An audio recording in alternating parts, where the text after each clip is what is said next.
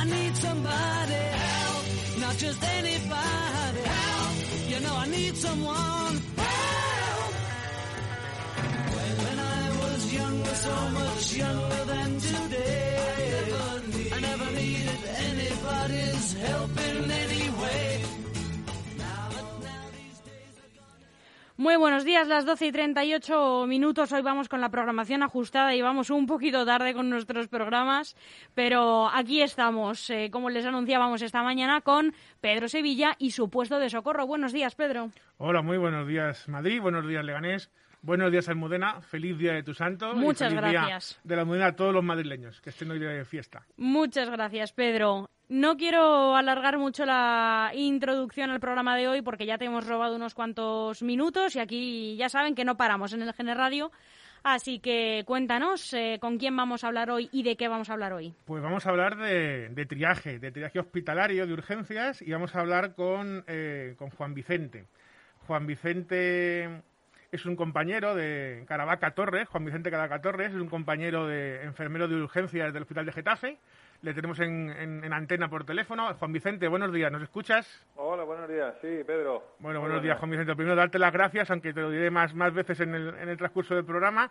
Y bueno, pues como dice Almudena, vamos un poquito justos de tiempo, hay que aprovechar porque queremos, queremos exprimirte con algunas preguntas tipo entrevista para que los oyentes sepan y, y conozcan eh, qué es el triaje hospitalario cuando se van a, y qué se van a encontrar cuando lleguen a, a una urgencia en un hospital en, en Madrid y fuera de Madrid, pero fundamentalmente en Madrid. Bueno, Juan Vicente lleva ya años en- trabajando en urgencias desde 2014 en, la, en Getafe. Eh, tiene trabajó antes en Toledo, montó la urgencia eh, cuando se abrió el hospital de Fuenlabrada y un servicio propio de triaje, perdón, un modelo propio de triaje allí. Y bueno, pues además, entre otras muchas cosas, los currículums de los sanitarios es muy complicado eh, sintetizarlos y resumirlos porque casi todos son muy amplios, como es el caso de nuestro compañero Juan Vicente. Eh, es también ingeniero de telecomunicaciones, lo que le da un valor añadido en el tema de las TICs, eh, nuevas tecnologías, etcétera. Bueno, Juan Vicente, ¿algo más que añadir? Hola, no, simplemente está, está bien con lo que has dicho.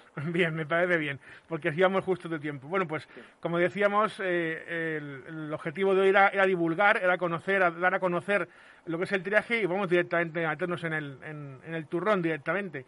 Eh, asistencialmente es lo primero que encuentra el paciente cuando llega y su familia a la, a la urgencia, ¿verdad, Juan Vicente? Claro, cuando entra en la urgencia, por la puerta de la urgencia, lo primero que se encuentra es a los celadores que están ahí preparados para ayudarle, si necesita una silla de ruedas, eh, si necesita que le digan por dónde tiene que entrar. Y después del celador, a quien se encuentra es a los administrativos, a quien le tiene que dar la- sus datos para que le filien. Bien, eso ah, tú lo sabes como yo también. Antes, antes de que llegara esto del triaje, que lleva ya eh, más de una década implantado y funcionando aquí, aquí en Madrid, eh, la- el primer cribado, ¿quién, quién lo hacía antes en, en un hospital? Mira, has hablado antes de que cuando estaba en Toledo. Nosotros en Toledo el primer cribaje que hacía era el administrativo o el celador, según lo viera. El primero que lo veía, si lo veía para trauma, decía, este hombre va para trauma. Si le preguntaba y le decía, ¿tiene dolor? Sí, eh, ¿dónde le duele? En tal sitio, en el pecho, en lo que sea. Decía, nos llamaba a nosotros y nos decía, que hay un crítico. Y el primer cribaje mm, lo hacían o el celador o el administrativo que estaba en la puerta. O sea que antes era así. Y para ser sinceros y, y totalmente honestos, pocas veces se equivocaban, ¿no? Yo no, no, recuerdo, lo hacía- claro, yo recuerdo a, Pa- a Paco el Tigre, que imagino que sea trabajando ya en sí, que Getafe, cuando me entraba con una silla y me decía, Pedro, este está malo, es que estaba malo, pero bueno, no era un sistema estructurado de triaje y bueno, pues es lo, lo que tiene, ¿no? Que no se podía reproducir, ni, se- ni, ni estaba validado, etcétera. Bueno, eh, ¿cuánto se tarda en hacer un triaje? En tiempo, más o menos. Bueno, eh, hay muchas variables para hacer un triaje, porque depende incluso de la época, de la estación del año, se tarda más o menos. ¿A qué me refiero cuando digo esto?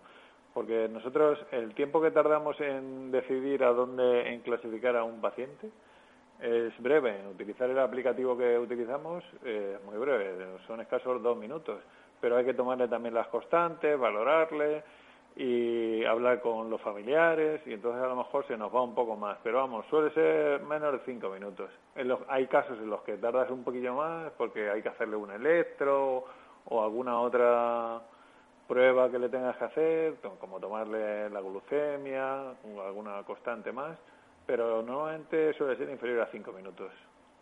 Ajá. Y el profesional encargado eh, aquí en Madrid y en casi todos los sistemas que aplican modelos de triaje hospitalario es el enfermero o enfermera, ¿verdad, Juan Vicente? Sí, somos nosotros los que habitualmente utilizamos eh, los aplicativos para bien o para utilizar un sistema de triaje Manchester o cualquier otro, porque nosotros aquí en la Comunidad de Madrid ya está implantado el, el Manchester.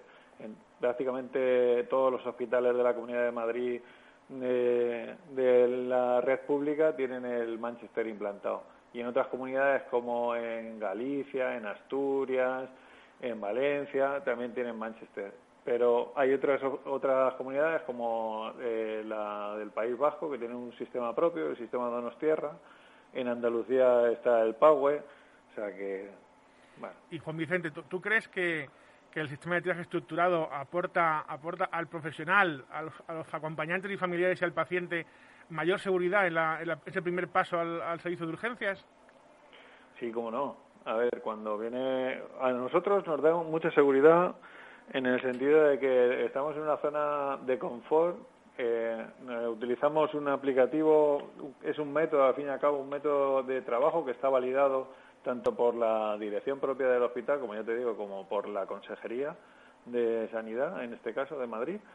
Y, con ello lo que nos aporta es eh, conseguir decidir dónde cuál es el motivo por el que viene y dónde lo tenemos que colocar para el que el circuito por el que viene sea lo más corto posible. Entonces, eh, eso aporta también una seguridad en cuanto a que el, paciente no tiene que esperar como si esto fuese pues una tienda o a ver, eh, yo he llegado al último, me tengo que esperar a este hombre que, que ha llegado antes que yo. No, nosotros lo que hacemos es eh, atendemos a los pacientes, en unos 15 minutos o incluso menos desde que llega la urgencia y desde ahí decidimos dónde tiene que estar eh, ubicado. Eh, analizamos el motivo de consulta y ya lo ubicamos. Esto da seguridad tanto para nosotros como para los médicos que van a ver y ya saben cuál es el motivo de consulta y analizar cuál, es, cuál tiene que ser atendido antes, si, tiene, si por la prioridad mm, tiene que ser atendido en una ubicación en menos de 10 minutos pues se la atiende inmediatamente.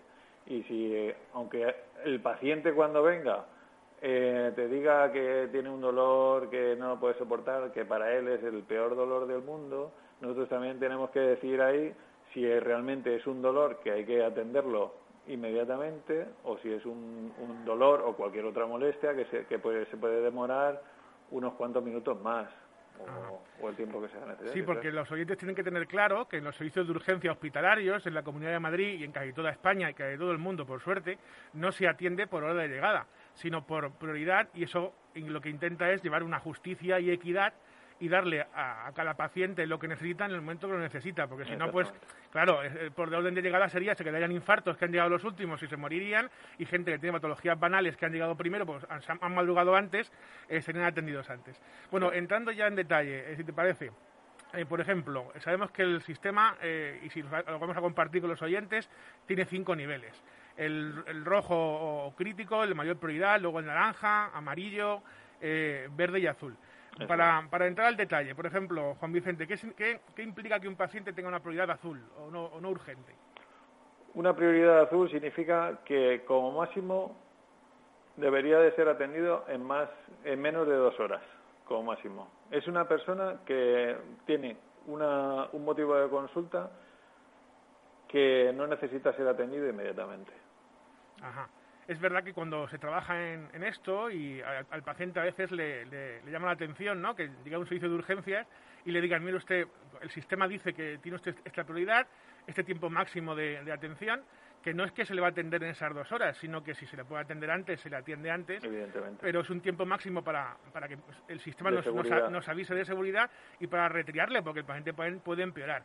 Pero ese tipo de pacientes es lo que muchas, muchas veces los azules, los no urgentes, quizás son el paciente que debería haber ido a atención primaria en un paso previo antes de ir al hospital y quizás es más importante que haga esa lectura al paciente de me van a atender pero van a hacer a lo mejor un poco más lento y la siguiente vez eh, dentro de esta educación para la salud que hay que hacer también eh, se lo piense ¿no? y ante esa situación consulte antes con el con el 112, con un médico al teléfono quizás, o directamente cogiendo cita con su médico de cabecera. Eh, vamos al siguiente nivel, el paciente de prioridad verde. ¿De qué estamos hablando de tiempos, etcétera? Eh, un paciente que viene por un motivo de consulta que al final se ha identificado con, con el discriminador del Manchester como prioridad verde, eso significa que puede esperar hasta 120 minutos. Ajá. El otro sí, dicho 240 minutos y 120 minutos, dos horas. Sí. Entonces, sí que es verdad que mucha gente dice, oh, es que yo a mí tengo este motivo y me tienen que atender ya, ustedes están aquí, que no es que los pacientes no ven eh, lo, que hay dentro de la urgencia, entonces no saben si se está atendiendo a un paciente con otro nivel que hay que atenderlo más urgentemente y nos ven a los, al resto de los, de los sanitarios o componentes de aquí del equipo que parece que estamos con los brazos cruzados, pero no, estamos haciendo nuestro trabajo. Entonces, eh, sí que es un paciente con prioridad verde, pero eso no quiere decir que, como, dice, como has dicho tú anteriormente, se tenga que ver en los 120 minutos, sino que se puede ver antes de esas dos horas, se puede ver a los 15 minutos, a los 20, también depende de, de la demanda asistencial, que es lo que se hace con, con la Claro, porque como tú bien indicas, el, triaje solamente es una herramienta, nos da una prioridad, pero luego los circuitos internos de, cada área de, urgencias o del hospital, porque yo no, no, me vale para nada pasar a un paciente eh, eh, muy urgente a una zona que está colapsada de pacientes y que aunque tenga un tiempo mínimo de asistencia no le van a poder atender en ese tiempo, eh, aunque lo diga el sistema. O sea que quizás el enfermero de triaje, además de dar la prioridad, se encarga de encajar como una especie de Tetris, una especie de puzzle, a todos los pacientes según su prioridad en un área de consultas, de camas, en un cuarto de críticos. No es tan sencillo, ¿no? Si fuera tan fácil, lo podía hacer cualquiera, ¿verdad? No es tan sencillo. Nosotros al final organizamos la demanda asistencial dependiendo del flujo de pacientes que vienen. Y muchas veces tenemos que hablar con los médicos, aunque somos nosotros los que triamos, tenemos que hablar con los médicos para decidir cuál es la ubicación final de ese paciente aunque tengamos definidos según protocolo cuáles, cuáles son los circuitos internos, no siempre, eh, como dices, es tan sencillo y hay que valorar, valorarlo porque no todas las personas vienen por un solo motivo de consulta, hay varios motivos de consulta. Eh, evidentemente. Y ya para ir ser un poco más sintéticos y aprovecharte eh, con más preguntas, que vamos un poco justos de tiempo, yo rápidamente le digo a los oyentes que luego estaría el nivel amarillo de hasta 60 minutos, el nivel naranja que ya es una situación muy urgente, que tiene que ser atendido antes de 10 minutos, y el nivel rojo, máxima, máxima prioridad, que ya hablamos de pacientes que tienen, corren riesgo vital y son atendidos de inmediato en, un cuarto de críticos, de parada, incluso por el propio enfermero de triaje. Eh, estos serían los cinco niveles que hemos hablado y los tiempos, como decimos, no tiempos de espera obligatorios, sino tiempos máximos eh, de seguridad para que cuando el sistema, un paciente está ese tiempo ya en ese, en ese nivel de prioridad, haya sí o sí que reclasificarle, volver a verle y ver si ha empeorado, si sigue igual, etcétera. Bueno, eh, entro también en este, en este tema. El, el, el triaje avanzado, por ejemplo, eh, para que la gente lo sepa, eh, ¿qué, ¿qué, posibilidad nos da hacer cuando se puede hacer un triaje avanzado por parte de enfermería en, una urgencia? El triaje avanzado es eh, un triaje que va mucho más allá. Es un triaje, la verdad es que no es sencillo porque tienes que estar amparado por lo que es el, sistema gestor del hospital, porque son circuitos de proceso eh, creados para cierto tipo de pacientes y que tengan un tiempo de espera mínimo. Por ejemplo, eh, se utiliza en otros países, pero aquí en España, en el, en el Infanta Leonor, está implantado el triaje avanzado y se piden pruebas complementarias, eh, se atajan cierto tipo de dolores, eh, y entonces eh, hace que activando estos circuitos específicos estén eh, menos tiempo los pacientes y con ello pues están más satisfechos al final. Sí, sobre todo quiero recordar, porque Juan, ambos conocemos a Juan, el supervisor de urgencia de, Leonard.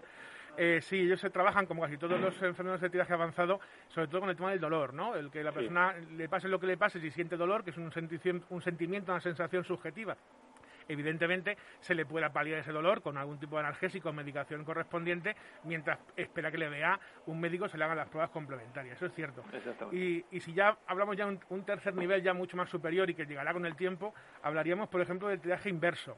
Eh, que no se aplica prácticamente en ningún sitio. ¿En qué consiste el triaje inverso? Pues mira, no se aplica prácticamente en ningún sitio y es un triaje que empezó con, pues, con las batallas y con guerras y tal, pues como la medida de del sistema de triaje. Y sí que nosotros lo hemos tenido que utilizar durante el periodo de, COVID porque los recursos que teníamos al final se nos, se nos colapsaron y tuvimos que hacer un triaje eh, multidisciplinar, acompañado del enfermero, del médico, en la sala de triaje, y muchos de los pacientes que venían eh, se mandaban, en un primer momento se mandaban a domicilio o a centro de salud, con, los cuales, con lo cual eh, tenían que estar en contacto con ellos, con posterioridad, y luego hubo otro, otra situación en la que se creó una consulta COVID que tuvo poco éxito y que se tuvo que cerrar al poco, pero sí que se tuvo que hacer eh, eh, de esa manera. Entonces, nosotros eh, nos venía el, el, paciente, no se podía atender por la situación de colapso que teníamos y con el protocolo, se ideó un protocolo y según el escenario que presentaba de la patología, la clínica que presentaba, pues eh, o se le veía en el hospital o se le mandaba a domicilio o a centro de salud sea, de manera que no se gastaban los recursos de hospitalarios y, se utilizaban otros recursos. Perfecto. También quiero dejar claro a, tanto a los, familiares como a los pacientes que nos estén escuchando que tanto los profesionales de triaje formados específicamente para ello, como son los enfermeros de urgencias y emergencias de, por ejemplo, la Comunidad de Madrid, en el caso de Getafe, de, del compañero que, tenemos en hoy en las ondas y todo su, equipo, como los modelos y sistemas de triaje están creados, están hechos para sobretriar. Es decir, que tanto por seguridad del sistema como los sistemas informáticos, como el modelo en sí, como la formación que recibimos, siempre tendemos a sobretriar. Es decir, preferimos pasar a un paciente que no es muy urgente como tal y luego que se adecue su prioridad cuando se van descartando patologías de gravedad que lo contrario, es decir, que nadie piense que el sistema o que el profesional va a dejarle infratriado, es decir, le va, va porque eso es una perversión y un error del sistema, ¿no? Del profesional. Así que no debemos tener miedo porque, como digo, por seguridad de todos, siempre se prefiere sobretriar al paciente y luego cuando no sea grave verlo y, que espere que mm, eh, minusvalorar esa patología y que quede la sala de espera sin atención, ¿no? Eso es por seguridad también. Solamente por seguridad ya el sistema Manchester eh, está pensado para que haga un sobretriaje. Entonces tú te metes por distintos discriminadores y al final está por encima de lo que realmente tiene. Efectivamente. Una, una pregunta que yo siempre siempre eh, le comento a los pacientes, sobre todo cuando trabajo en mi... Sabes que yo, yo soy enfermero del SUMA. Eh, ¿Por llegar un, un paciente en una ambulancia se le atiende antes? no, no se le atiende antes porque depende... A ver, cuando hemos eh, cuando has hablado tú antes de las llamadas al 112 y todo eso, ahí ya hay un primer contacto con los operadores del 112 y ellos hacen eh, su hacen una llamada al médico o al enfermero para que haga ya un triaje. Y desde allí el locutor llama otra vez a una ambulancia para activarlo. O sea fíjate todos los filtros que pasan entonces ya se sabe ya está ya ya viene triado a la urgencia. Y hay pacientes que se sabe que tienen un problema digámoslo así banal.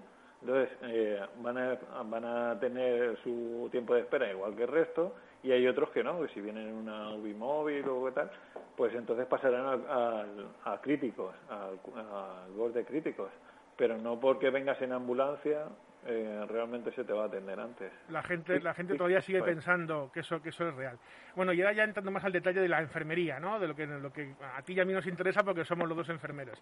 Eh, está establecido, pero en tu opinión, ¿crees que el tiempo de experiencia mínima de una, un profesional de enfermería en urgencias y la formación mínima exigible para, para tirar está, está bien establecida, está bien, eh, eh, tiene un buen marco o estamos un poco en, carentes, ¿no?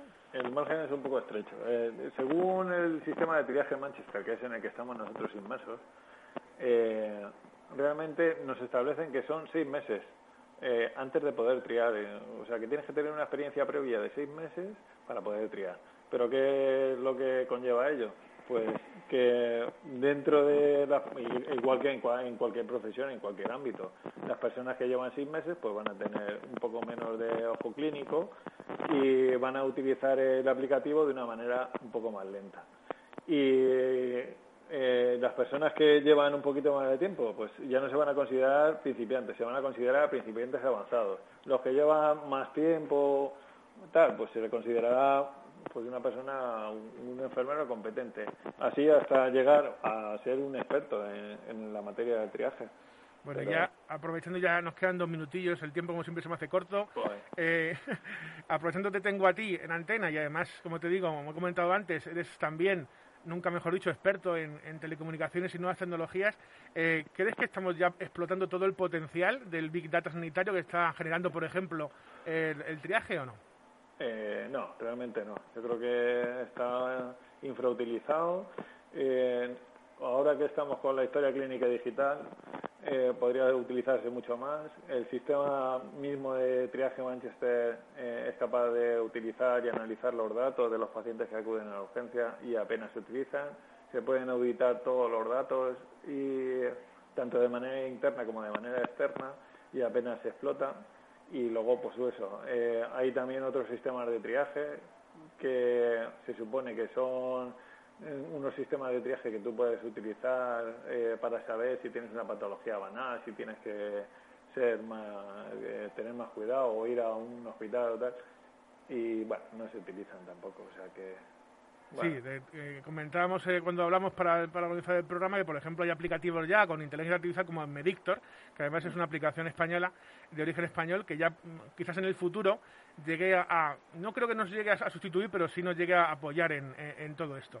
Sí, Todavía está muy muy en, desarrollo. Bueno, pues Juan Vicente, no puedo más que nuevamente darte las gracias pues a ti, a todo el equipo de enfermería del Hospital de Getafe, de urgencia, que os llevo en mi corazón Trabajé allí muchos años y me formé allí y, siempre seré de la urgencia de Getafe, a Marblas y, Purificación Perdigón, supervisora de la urgencia, Javier Gómez, responsable de comunicación, a Paco Salas, que siempre nos apoyó como médico adjunto en el triaje y ahora que está de jefe de urgencias, pues mucho más. Y bueno, pues eh, eh, desearte que esto que nos queda de COVID sea eh, también eh, tranquilo, si puede ser, y bueno, redundarte en, darte las gracias, Juan Vicente. Que se cuiden mucho los radiantes, que pasen un buen día de la Virgen de la Almudena y que disfruten del día. Sí, porque además con la prisa hemos empezado y no hemos recordado. En un segundo, mascarilla, mascarilla, mascarilla, distancia, distancia, distancia, lavado de manos, lavado de manos de manos y además ponemos ventilación, ventilación, ventilación en espacios cerrados en invierno. Y con esto he terminado justo en el tiempo. Juan Vicente, muchas gracias. gracias. buen día. Hasta, luego, gracias. But every now and then I feel so insecure.